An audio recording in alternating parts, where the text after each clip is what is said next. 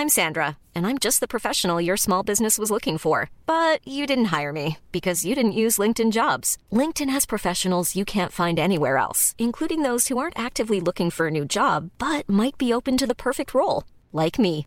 In a given month, over 70% of LinkedIn users don't visit other leading job sites. So if you're not looking on LinkedIn, you'll miss out on great candidates like Sandra. Start hiring professionals like a professional. Post your free job on linkedin.com/people today.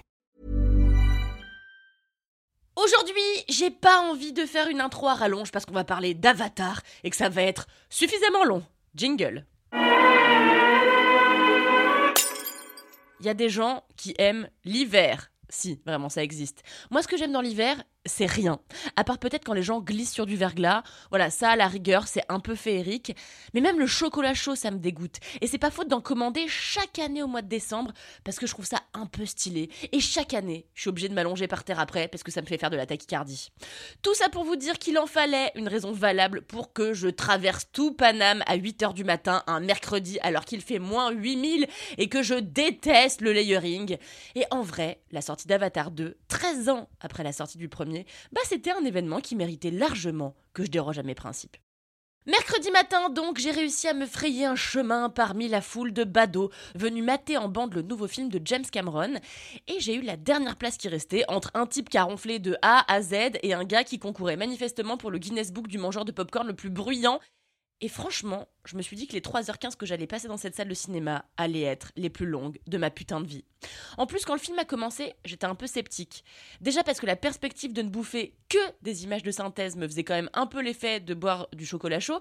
Ensuite, parce que je me souvenais pas du tout du premier volet, vu qu'à l'époque j'avais genre 15 ans et qu'aujourd'hui j'en ai 206. Et puis, le film a démarré et petit à petit, j'ai fait tomber les remparts qui me séparaient de Pandora. Au début, j'étais là, Hum, ouais, pas ouf cette histoire. hein. Une heure plus tard, j'étais là. Oh non, trop mignon, le fils de Sully est ami avec une baleine. Encore une heure plus tard, je pleurais en criant. Laissez donc ces animaux tranquilles. Oh Et depuis que le film est terminé, je suis devenue végane. Comme quoi, il est raisonnable d'avancer que Avatar 2 a eu un impact sur ma personne. Alors de quoi ça parle Avatar, la voix de l'eau? Eh ben, c'est l'histoire de Jack Sully, le même gars que dans le premier volet, qui est toujours full in love de sa zouze Neytiri et qui a eu à peu près euh, 240 enfants avec elle, ou au moins 3 ou 4, je sais plus. Alors qu'ils mènent tous une vie paisible à pêcher des carpes scintillantes, des gros bourrins d'humains débarquent de nouveau sur Pandora, crament la forêt et les animaux et n'ont qu'une idée en tête, buter Sully. Alors pour protéger le peuple de la forêt, Sully et sa mif décident de se planquer très loin de la montagne, au bord de l'eau, où ils sont accueillis par le chef du village qui les héberge et leur apprend à vivre tels des gens de l'eau. Malheureusement, les humains, de leur côté, demeurent fidèles à eux-mêmes et continuent de tout niquer sur leur passage, la forêt, les littoraux et bien sûr la mer, où ils déciment des Tulkun, des espèces de grosses baleines qui sont en fait les frères et sœurs spirituels des gens de l'eau et cherchent à mettre la main sur Sully pour lui démonter sa race en fait. Démarre alors une lutte intestine entre les navis et une poignée d'humains qui ne savent rien faire d'autre qu'être des gros chiens assoiffés de sang, de haine, de vengeance et de conquête. Voilà. Alors j'ai envie de vous dire tout de go que si vous souffrez d'éco-anxiété comme moi, Avatar 2 n'est pas le film qui va vous rassurer ni vous réconcilier avec la nature humaine. Car ce que dit ce deuxième volet, en substance, comme le disait le premier avant lui, c'est que nous sommes, nous les humains, la pire race qui soit, que nous détruisons tout ce que nous offre Mère Nature et que nous sacrifions jusqu'aux plus innocentes des créatures de notre faune. Autant vous dire que je suis sortie de là déprimée pour les 15 prochaines années. Euh, je préfère même prévenir, pour les gens qui ne supportent aucune scène de torture animale, qu'il y a une très très très longue séquence de milieu de film euh, où des humains s'acharnent sur un Tulkun avec une sauvagerie sans précédent que personnellement j'ai pas pu regarder. Autant les humains qui meurent, même les enfants, ça me fait l'effet d'un pet de mouche, autant les animaux, je peux pas supporter. hein. Ça a été vraiment très douloureux pour moi. Enfin, pas autant que pour le pauvre Tulkun. hein. Mais bon, rappelons que les créatures de Pandora n'existent pas tout de même. Mais bon, en fait, euh, Pandora est quand même une allégorie de notre terre et les Tulkun, euh, une allégorie, enfin une métaphore, ou je sais pas comment on dit, des baleines. Donc, euh, j'ai envie de pleurer. je vous jure, je suis sortie de là, j'ai dû écouter deux heures de reggaeton pour recouvrer un semblant d'humeur festive. Bon, pour sortir de la DEP, laissez-moi vous dire que Pandora 2, eh ben, c'est du grand spectacle. J'ai personnellement beaucoup de mal avec les gros blockbusters, et tous les Marvel, par exemple, me filent des crises d'asthme tellement je les trouve globalement vides d'enjeux, d'émotions et d'humanité, et puis je trouve ça super chiant.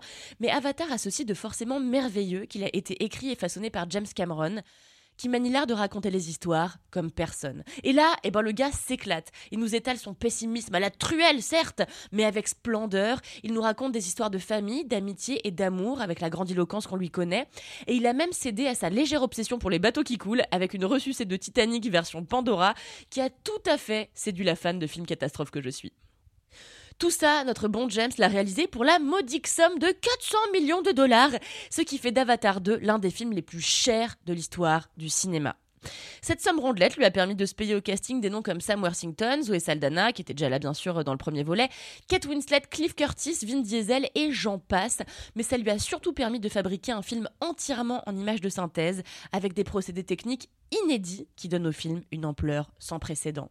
Alors certes, à des moments, le film ressemble à, ces cartes irisées, là, vous vous rappelez, là, ces cartes qu'on vend dans les villes de bord de mer, que quand tu te mets d'un côté de la carte, il y a un cheval qui court sur une plage turquoise, et de l'autre, la plage, elle est fuchsia. Vous voyez de quoi je parle? Mais en vrai, l'artificialité totale du produit mis à part, Avatar est une large fresque, comme on en fait trop peu, qui a le bon goût de vouloir sensibiliser le plus grand public qui soit au ravage de l'humain sur la planète, et franchement, moi je dis jamais non à une petite fable écolo. Allez, je vais de ce pas essayer de boire un chocolat chaud histoire de mettre fin à cette vaste blague qu'est l'existence. Adieu